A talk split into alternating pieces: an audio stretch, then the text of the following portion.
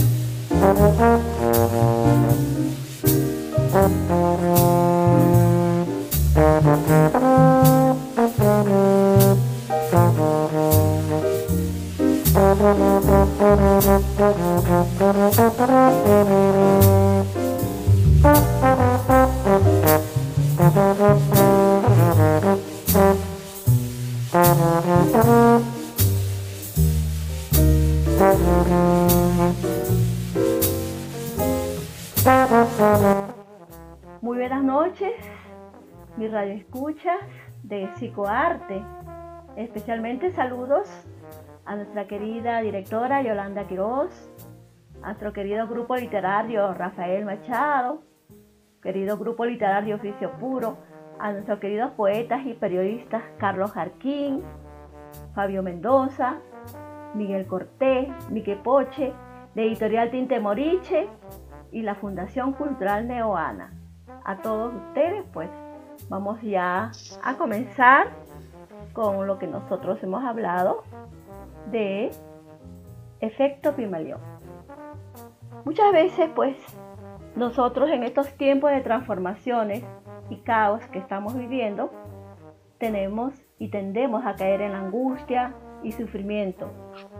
Y darnos posibilidades de escuchar a ese ser, a esa esencia que nos habita.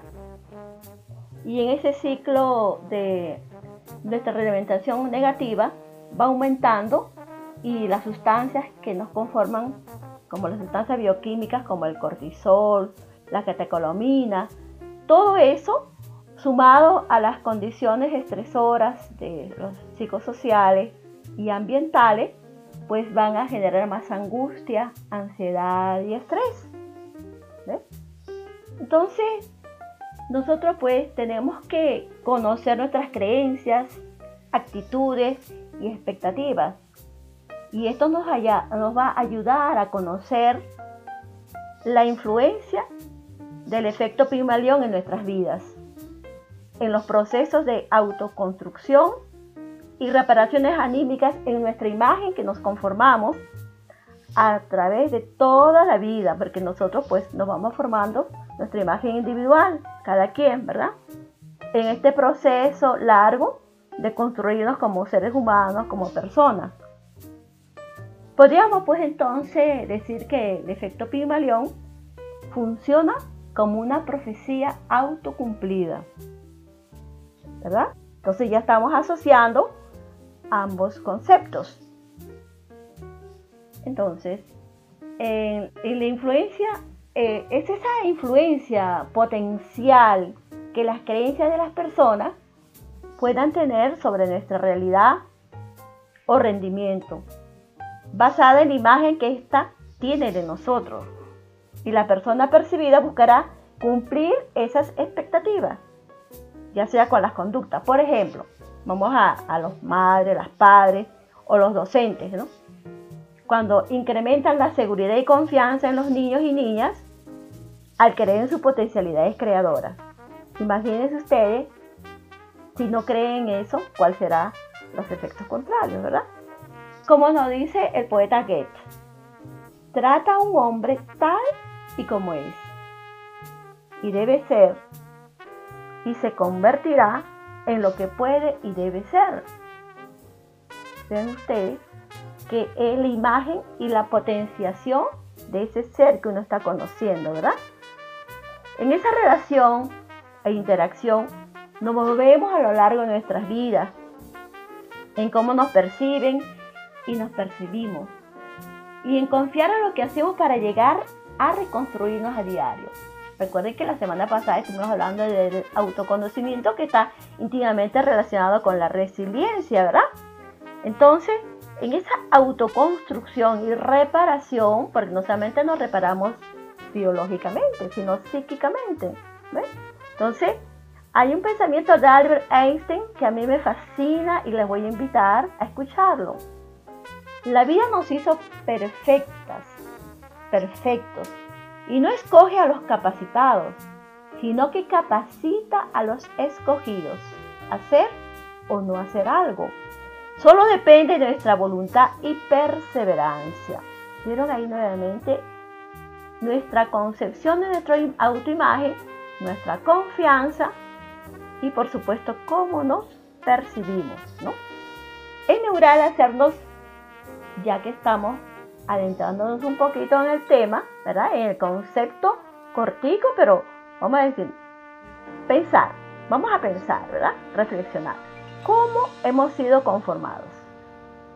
Y en las creencias sobre quiénes somos, cómo nos han influido a nosotros, cómo nos han afectado esas percepciones. Y a su vez nosotros, cómo percibimos a los otros. ¿Ven? Se dan cuenta que hay una interacción dinámica cómo nos han afectado las percepciones que tienen de nuestras capacidades para así darnos cuenta del efecto Pygmalion con sus consecuencias positivas o negativas en la conducta. Entonces, así pues es, más cómodo y placentero en saber prepararnos, cómo estamos construidos y sin sufrimiento darnos cuenta del valor de nuestras palabras, de nuestros deseos. Pues si alguien nos valora, sinceramente de corazón, aumentará nuestras posibilidades de éxito, porque las creencias potenciadoras nos dan alto rendimiento. Nuevamente Einstein, todos somos genios, pero si juzgas a un pez por su habilidad para trepar árboles, vivirá toda su vida pensando que es inútil. ¿Ve? Entonces ya podemos ver cómo continuamente nosotros estamos en esa caja de percepciones, autopercepciones, reinterpretaciones de reinterpretaciones. Vamos aquí a señalar que hay dos tipos del efecto Pimalión. La positiva, que es la capacidad de las creencias externas para aumentar la creencia, la seguridad y autoestima. Como por ejemplo, nunca está de más esos buenos días, esas buenas noches, esas palabras cariñosas, esas palabras halagadoras, ¿verdad? A todos los seres humanos, porque ya de por sí, haber amanecido y tener un día y luego dormir y no saber si vamos a, despertar, ¿verdad? Entonces, ¿tú sabes lo hermoso que significa decirte buenos días? Muchas gracias. Y prepararle este texto con mucho amor, de verdad, de corazón. Entonces, está también, por supuesto, el, efecto Pigmalión negativo o el golem. No sé si ustedes habrán leído el texto del golem. Eso en próxima Vamos a contarle el golem. Aquí también comparan el Pygmalion, efecto Pygmalion negativo con efecto golem, porque es un monstruo, un monstruo, así tipo Frankenstein, ¿verdad? Es la actitud evaluadora que nos hacemos de las personas. Es que si esa persona no me cae, ni siquiera la conoce, pero ya a ti te, la devalúa, la destruye.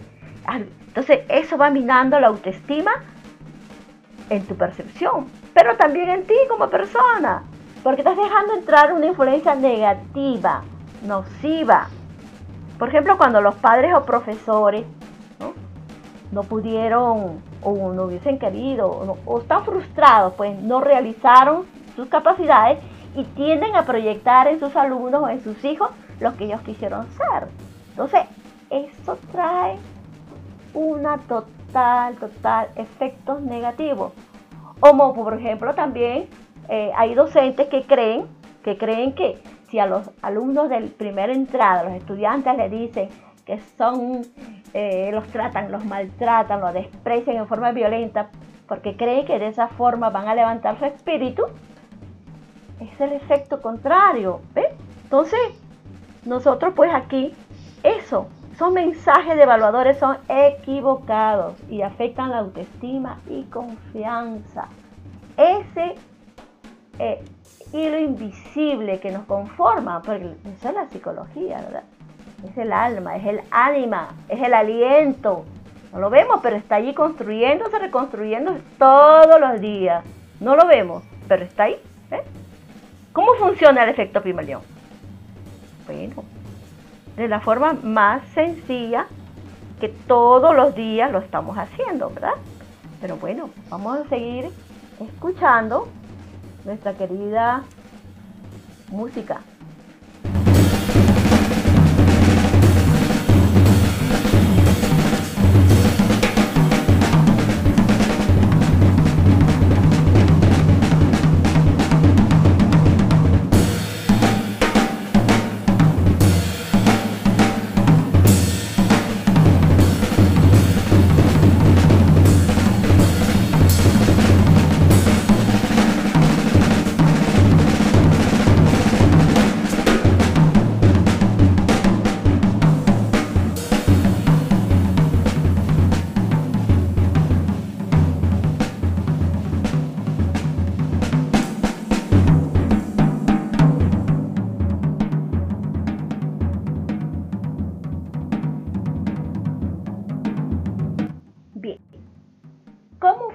El efecto Pigmalión?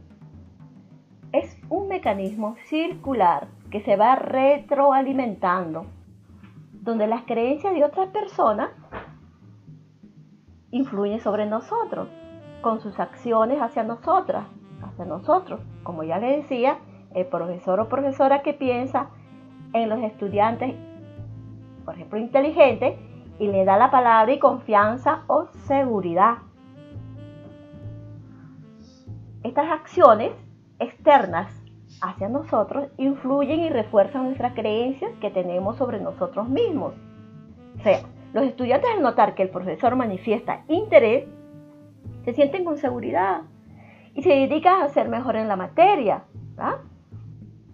Nuestras creencias sobre nosotros mismos influyen en nuestras acciones hacia los demás. Porque los estudiantes se sienten inteligentes y confiados, y comienzan a participar más y a prepararse. ¿Ven esa retroalimentación continua? ¿Ven ustedes qué pasa en una sociedad devaluadora, que maltrata, que, es que violenta al ser humano, que lo mantiene en el oscurantismo, que, que, que no lo considera ser humano? Entonces, figuren cómo estamos construidos y qué estamos haciendo nosotros para salir de eso también, ¿verdad? Nuestras acciones hacia los demás influyen en las creencias de otras personas sobre nosotros. Los demás estudiantes observan cómo sus compañeros y compañeras participan de forma efectiva, solidaria y con confianza, pero también se da al revés, ¿verdad? Entonces, así estamos reiniciando el mecanismo que puede ser influenciado en esas cuatro etapas del efecto Pygmalion, donde enfocamos cómo cómo el efecto de las expectativas de otras personas y cómo el mecanismo refuerza el efecto de esas expectativas. Siempre hay esas creencias y esas expectativas. Aquí yo les presento un eslabón continuo. Escuchen, las creencias. el clima favorable, las oportunidades y el feedback, los resultados positivos o potenciadores, ¿verdad? Este es el ciclo continuo que se va retroalimentando. Entonces, nosotros y nosotras que vemos esta vida, que muchos están diciendo que, bueno, esto es el fin del mundo, con las teorías eh, religiosas, apocalípticas, eh, las teorías biológicas, en fin, distintos enfoques. Pero hay algo que tenemos, ¿verdad?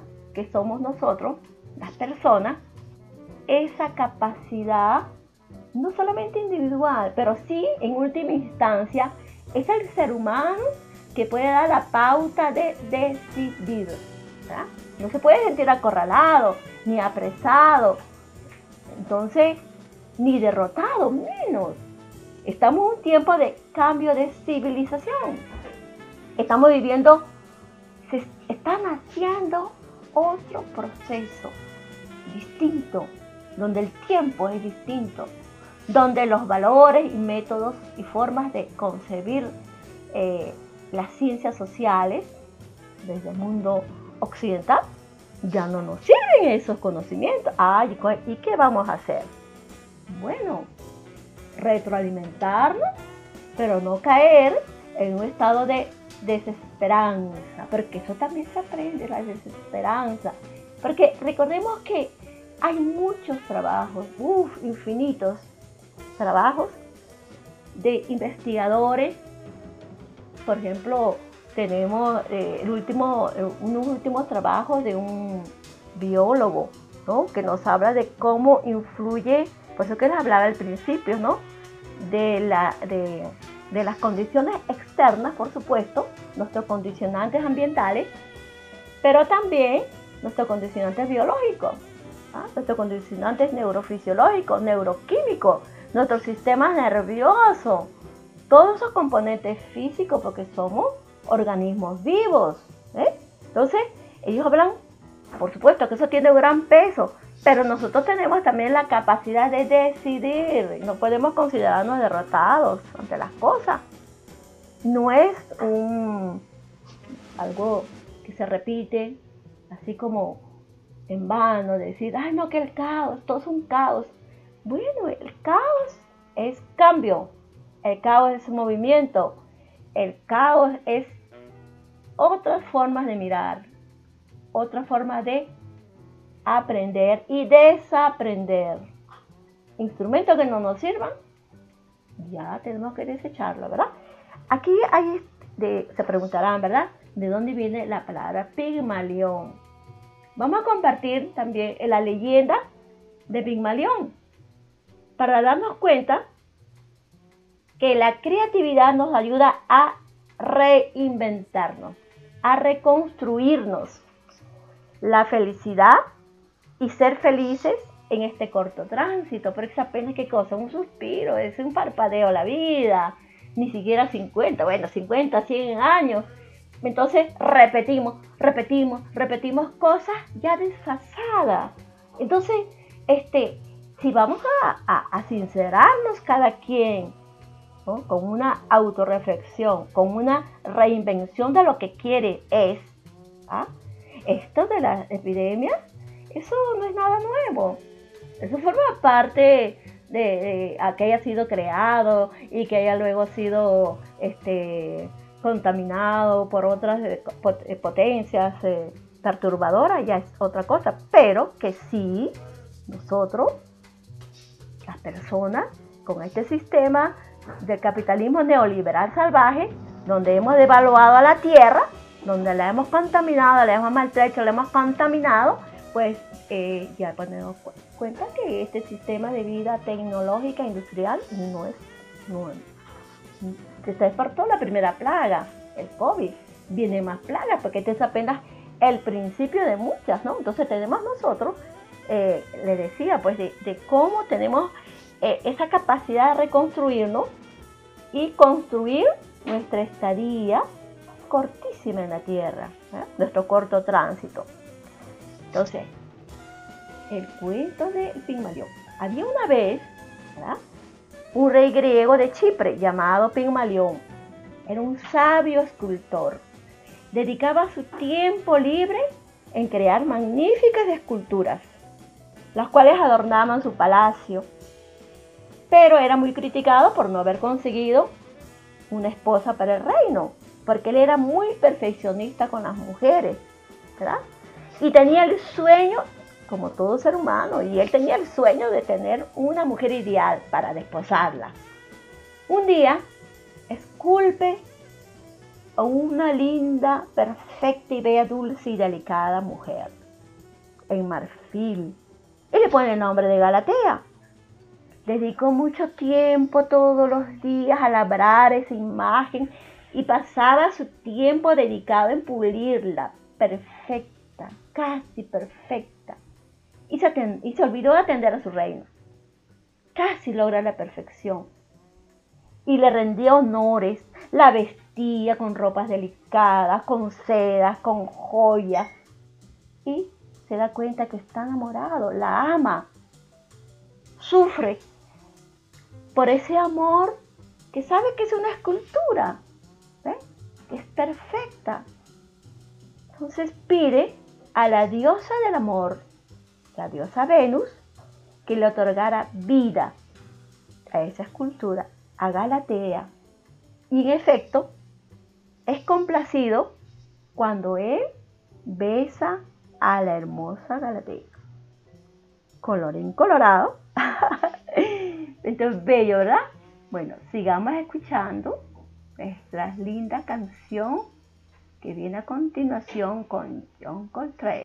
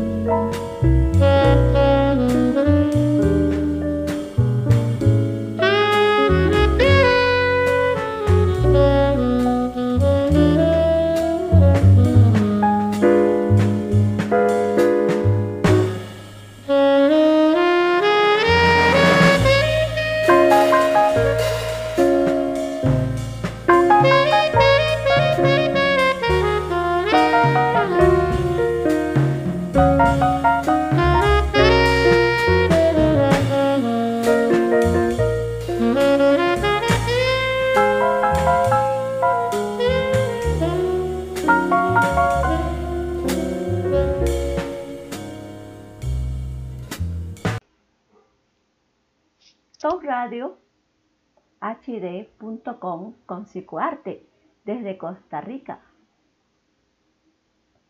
Ahora continuamos con los nanocuentos literarios. Nanocuentos literarios.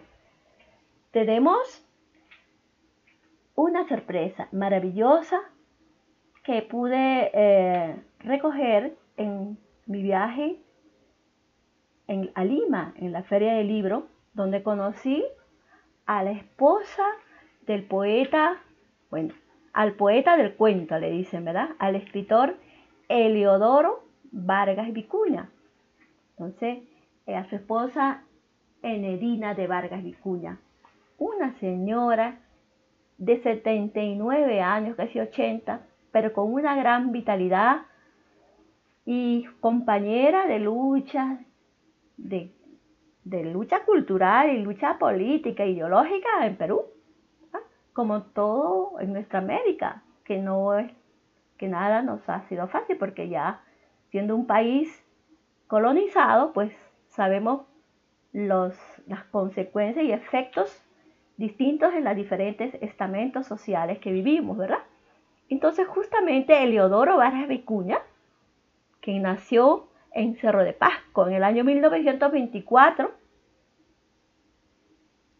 y él realmente tienen razón en llamarlo el poeta del cuento, porque habla de, ese, de ese dejo y ese sentido del hombre andino, de la sojuzgación de los terratenientes, ¿ah?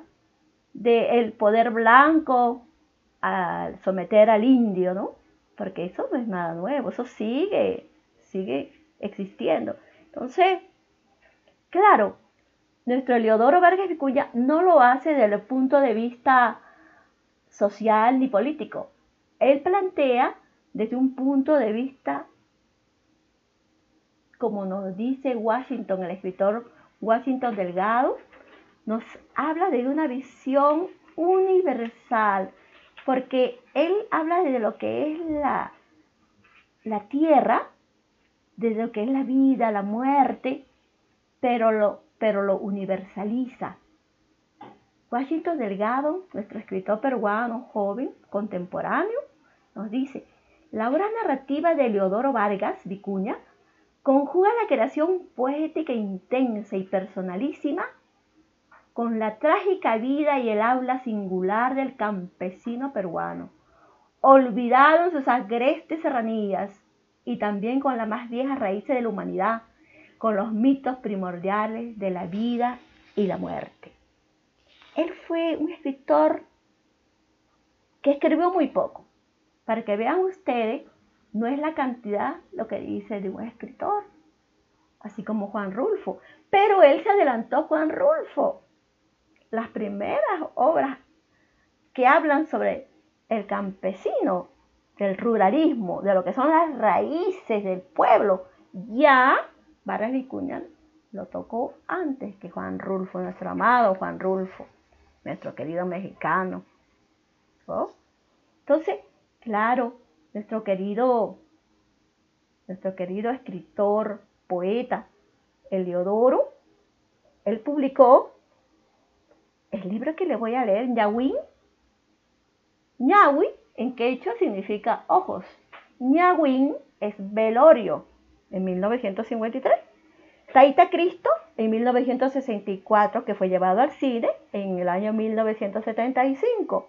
Sora, imagen de poesía, en 1964. El cristal con que se mira, en 1975. Luego fue reeditada Sobra cuando falleció. Y su esposa, que está continuamente promoviendo en todas las ferias del libro, ¿verdad?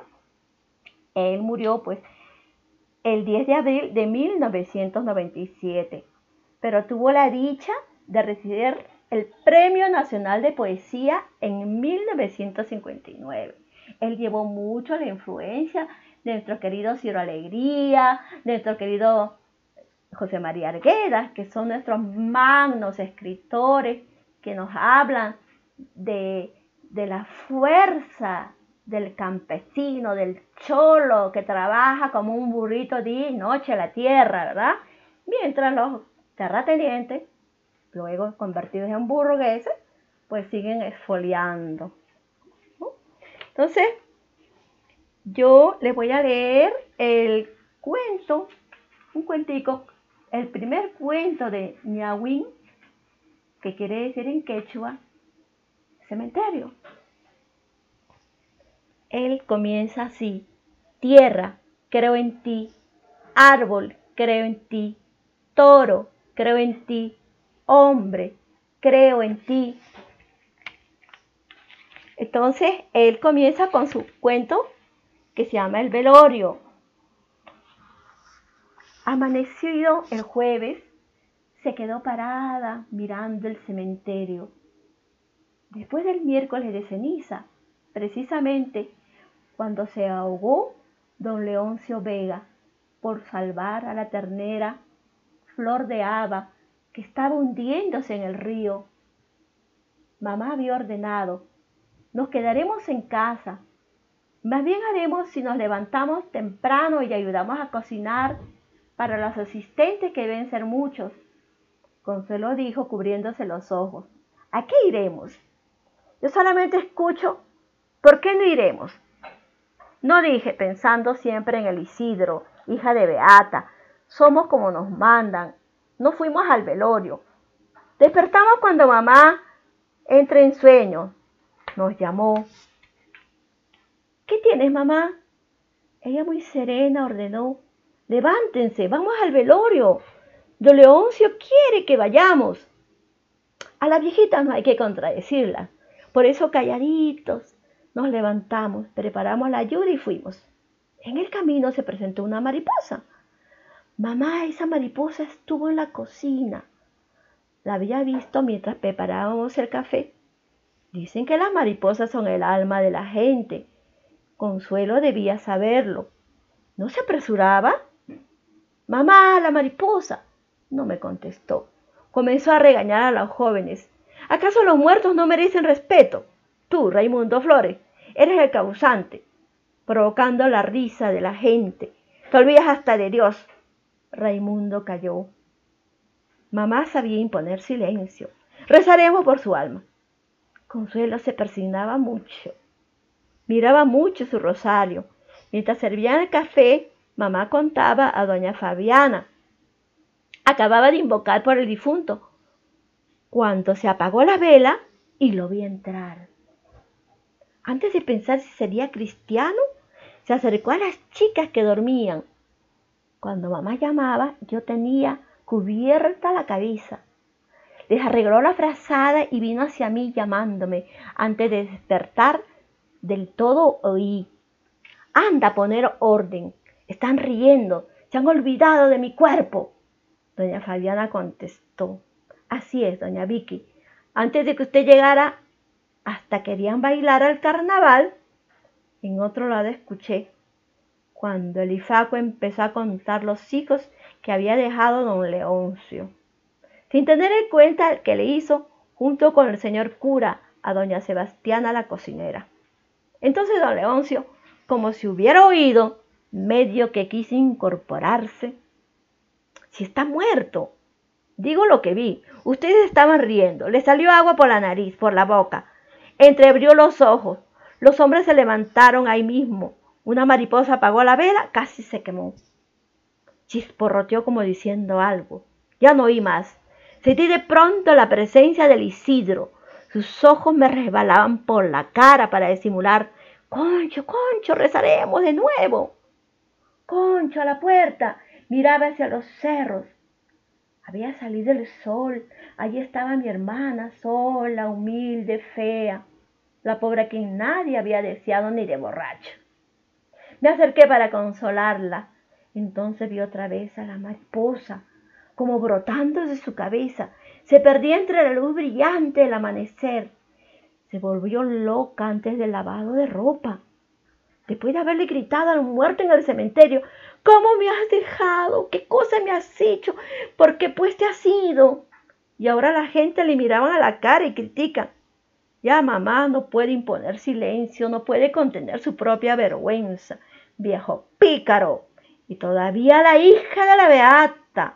Hacerle eso a la vieja que no las dejaba solas ni siquiera ir a la iglesia. Yo miro a veces en la claridad, en la oscuridad, ¿Acaso vuelva su mariposa? Le miro la barriga, lloro a veces, reniego sin motivo del Isidro. Y a veces también digo, pienso, Concho, ¿tu hijo con qué alma nacerá? Cuando vuelan extraviadas en la tarde mariposas negras, amarillas, rojas. Maravilloso este cuento de nuestro querido Eliodoro Vargas Vicuña, que seguramente muchos no lo conocen, ¿verdad? Entonces ustedes pueden visitar para revisar el texto visiten la página neoana.org. Seguimos entonces saludando a nuestro querido Yolanda, a Carlos Jarquín, a nuestro querido Fabio Mendoza, a Freddy Ñañez, a Benito Mies, a Hernán Vargas y a toda nuestra, querida escucha que siempre nos alientan pues a seguir trabajando con la maravilla que significa comunicarnos, escucharnos, ¿no? De esta querida Top Radio HD.com con Psicoarte, estás donde quieres estar. Sigamos escuchando a esas maravillas.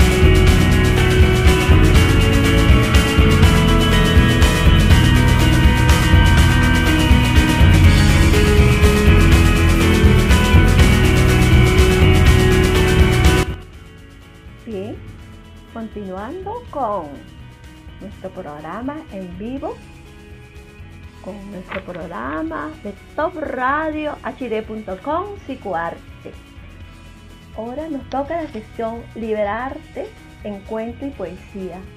Y tenemos a la hermosa poeta Miki Poche, de Venezuela. Nació el 28 de febrero, es docente comunitaria, promotora de salud integral, ha participado en un sinnúmero de recitales poéticos y festivales internacionales de poesía. Ha publicado en antologías con otros autores, versos húmedos, mis trazos, ganadora del segundo concurso virtual de poesía Amable Horta 2013. Tiene los poemarios de Erato. Entonces vamos a leer a Miki Poche, que nos está escuchando, linda y hermosa bella. Sigilosa se acerca al ave otoñal, rosa su pico de verano con la yema de sus labios, recorre el brillo de su aroma, le dibuja sabores enigmáticos en el color de la baba. El ave mueve la cabeza, abre la noche y vomita las estrellas que oculta entre las piernas del invierno. Llegó la primavera.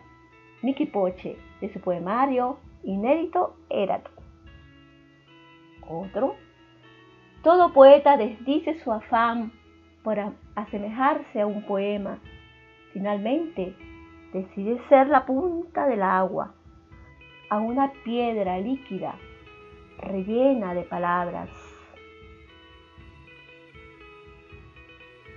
que tenemos poemas hermosos de Miki, si no fuera por los soñadores, no estarían escribiendo los carrotes en las escuelas de este país un canto rojinegro con saliva de guacamayas azules para salvarlo de la guerra o colgándolos de los peñascos de un soñar.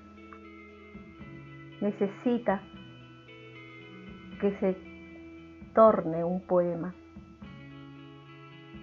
Sigilosa se acerca al ave otoñal, rosa su pico de verano con la yema de sus labios, recorre el brillo de su aroma, le dibuja sabores enigmáticos en el color de la baba el ave mueve la cabeza, abre la noche y vomita las estrellas que oculta entre las piernas del invierno. Llegó la primavera. La primavera, ¿verdad? Nosotros estamos ahorita con hermosos, hermosos poemas de Miki aquí. Pero tú estarás ausente en la danza de mi vientre. Ay, qué hermoso, de verdad que. Aquí no haiku que nos dice, tengo hilito te pierdes de los estallidos de las rosas, llegas cerca de sus pétalos, una sonrisa vertical se asoma en el horizonte donde el río canta en otras orillas del papel. Niki, Niki. Espero que la gente allá de los valles del Tur, del estado Miranda, donde también vive nuestro querido amigo Roger, ¿verdad? Nos, saludamos al poeta Roger Herrera también que nos está escuchando. La dulzura del arco se desnuda en la firmeza de la flecha, atraviesa el enigma de la piel con letras puntiagudas. Poesía viral. Asalto del libro Mike Poche. Otro poema también nos gusta débil relámpago cede a la caricia de la gota, le dibuja los bordes a la ceniza, y es que a veces la vela se extingue como el beso de luz, intenta sostenerla. Miki Pochi. Sí, amiga, es hermoso tus textos, de verdad, y me encanta que se esté escuchando Andrés Pico, Carlos Alquín, ay, encantador siempre él, tan, pero tan poderoso. Aquí tenemos otro poema. Entonces nació la palabra. Cada vez la dejo salir, perderse de todas mis húmedas rendijas. Y miro con qué gusto la saboreas, aventando vértigo donde gira el asombro, recordando cómo fuimos un poema de dos a merced del sepulcro pasional, combinando frases de sílabas oscuras hasta derramar la última letra. Miki, hermosa. Quiero tocar el abismo contigo de la mano, empaparnos de sus inmensas caricias, desnudarnos de las excusas y volar con las lechuzas al firmamento ruidoso de la noche. Epitafio, restaurante Washington, Plaza del 10, Hongos de Hiroshima, Carlos César Rodríguez, el poeta de Mérida. Cuando mis manos muertas se abren como flores en el arco iris de tus ojos y renazca en tu mente los versos que estás leyendo, entonces no habré muerto, porque mis poemas me diluí y derramé mi alma desnuda en la penúltima página de la poesía. Y mi poemario 3320, Poesía Viral. Este pues es un abreboque, abreboca de nuestra querida poeta Miki Poche. Ella es una mujer increíble, nos ha acompañado en tantas gestas allá en Caracas, estos talleres literarios, festivales, tantos encuentros, ¿verdad? Nosotros, tantas, tantas remembranzas que tenemos. Sigamos continuando y saludando a los amigos de Lima, mi, mi hermanita, mi hermanita Yané Anca. Espero que se esté mejorando, mamita. Estás linda y mucha fuerza, siempre, ¿verdad? ¿Sí?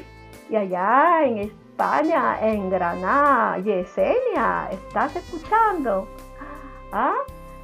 Y en la querida París, ¿estás escuchando, Isis Anca? Bueno, seguimos nosotros escuchando al mago, porque para mí es un mago, ¿no? San Coltrane.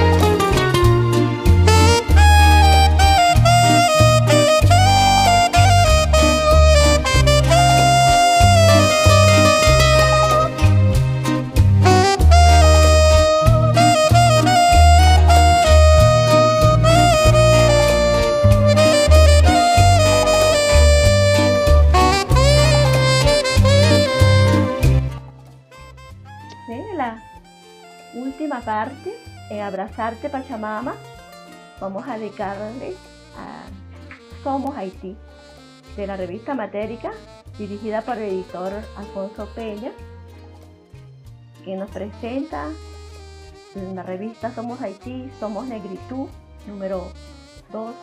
Es una producción de Agorar, punto seguido y Matérica.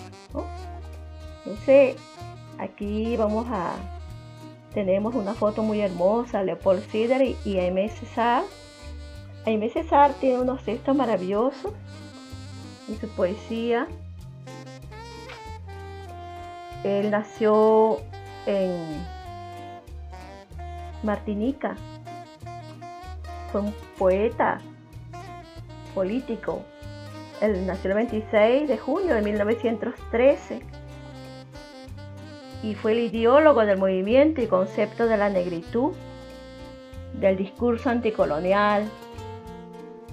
Es la protesta del hombre negro contra la cultura occidental que le ha negado y niega su calidad y la condición humana, que no es ajeno a lo que estamos viviendo en estas épocas, ¿verdad?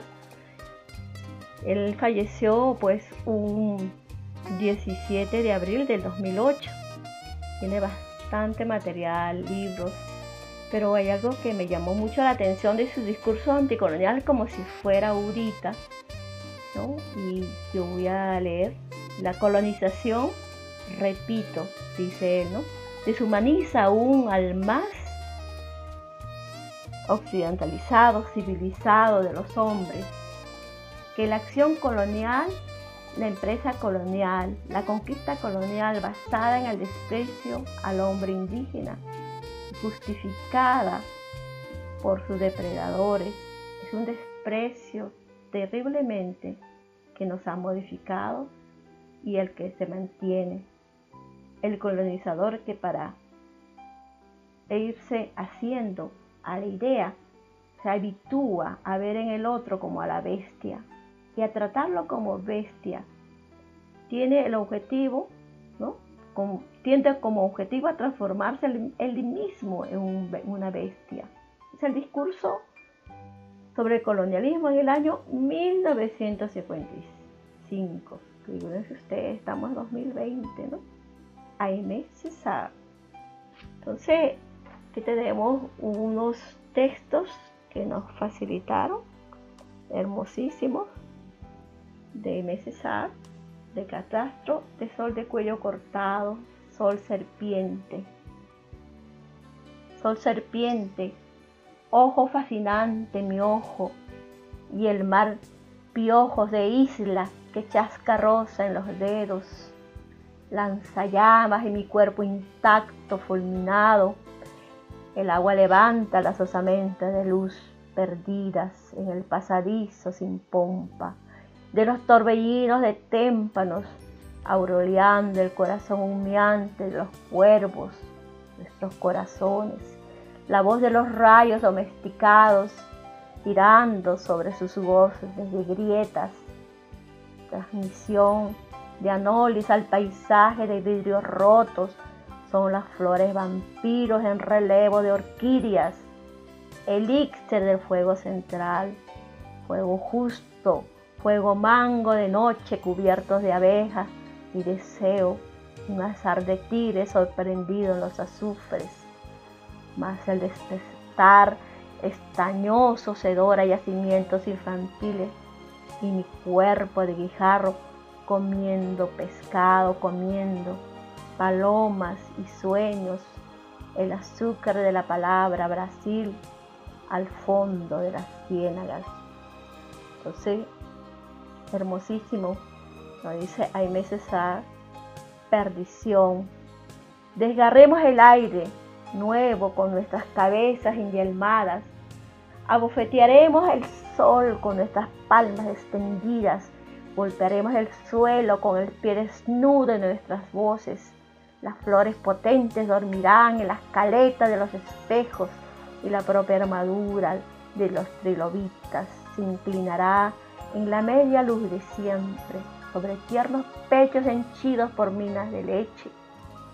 ¿No franquearemos acaso el pórtico, el pórtico de las perdiciones, un vigoroso camino de venosidades amarillentas, tibio donde embisten los búfalos de las cóleras insumisas, corre tragando la brida de los tornados en sazón hacia los cañaverales sonoros de los crepúsculos pudientes. Profecía. Allá donde la aventura guarda los ojos claros, allá donde las mujeres resplandecen de lenguaje, allá donde la muerte es bella en la mano como un ave en sazón de leche, allá donde el subterráneo recoge en su genuflexión un lujo de pupila más vehemente que de orugas, allá donde la maravilla ágil saca punta y fuego de cualquier madera, allá donde la noche vigorosa sangra prontitud de puros vegetales, allá donde las abejas de las estrellas cuelgan del cielo una colmena más ardiente que la noche, allá donde el ruido de mis tacones llena el espacio, dándole un vuelco al rostro del tiempo, allá donde el arcoíris de mi palabra deberá unir el mañana a la esperanza y el infante a la reina, de haber injuriado a mis amos, mordido a los soldados del sultán, de haber clamado en el desierto, de haber vociferado a mis guardianes, de haber suplicado a las hienas y chacales que escoltan caravanas, contemplo la humareda, se precipita cual caballo salvaje sobre el proscenio orla un instante la larva de su frágil de pavo real y desgarrándose la camisa se abre de un golpe el pecho y la veo en islas británicas, en islotes, en rocas recortadas, fundirse poco a poco en el mar lúcido del aire, donde se bañan proféticas mi boca, mi rebelión, mi nombraría. Pam, pam, de noche, manada de coapis, dada a los sollozos, afluente de dedos carnosos, busca en el cabello de las piedras mil lunas de espejos giratorios, mil mordeduras de diamantes de mi lengua sin fiebre de almocárabes, de ballesta oculta remolque, de las manos de piedra, cosquillando la sombra de ensueños sumergidos en los simulacros del mar. Y para concluir esta noche maravillosa del 21 de julio de 2020, conquista el alba. Allí vamos todos. Morimos nuestra muerte en bosque de eucaliptos gigantes, acariciando encalladuras de paquebotes absurdos en el país para crecer. Grosera y respirable, paciendo en las desembocaduras de las claridades sonámbulas, ebria, muy ebria, guirnalda arrancando demostrativamente nuestros pétalos sonoros, en la lluvia campanularia de sangre azul, morimos con miradas creciendo en amores extáticos, en salas carcomidas, sin palabras que se opongan en los bolsillos como una isla que se hunde en la explosión brumosa de sus pólipos. La noche, morimos entre sustancias vivientes hinchadas anecdóticamente de premeditaciones arborizadas que solo regocijan, que solo se insinúan en el corazón mismo de nuestros gritos únicamente reverdecen con voces de niño que solamente trepan a lo largo de los párpados en el peldaño, agujereando miriápodos sagrados, lágrimas silenciosas. Morimos de una muerte blanca, floreciendo de mezquita su dintel de espléndida ausencia, donde la araña de perlas saliva su ardiente melancolía de mónada convulsiva en la inenarrable conversión del fin, maravillosa muerte de nada, una exclusa alimentada en las fuentes más secretas de la radenada, se ensancha en grupa de la cela desprevenida. Maravillosa muerte de nada. Las sonrisas escapadas al lazo de las complacencias deshácense sin precio de las joyas de su infancia en plena feria de sensitivas en delanta de ángeles. En temporada liminar de mi voz, sobre la suave tan pendiente de mi voz, a voz en grito para dormirse, maravillosamente muere de nada.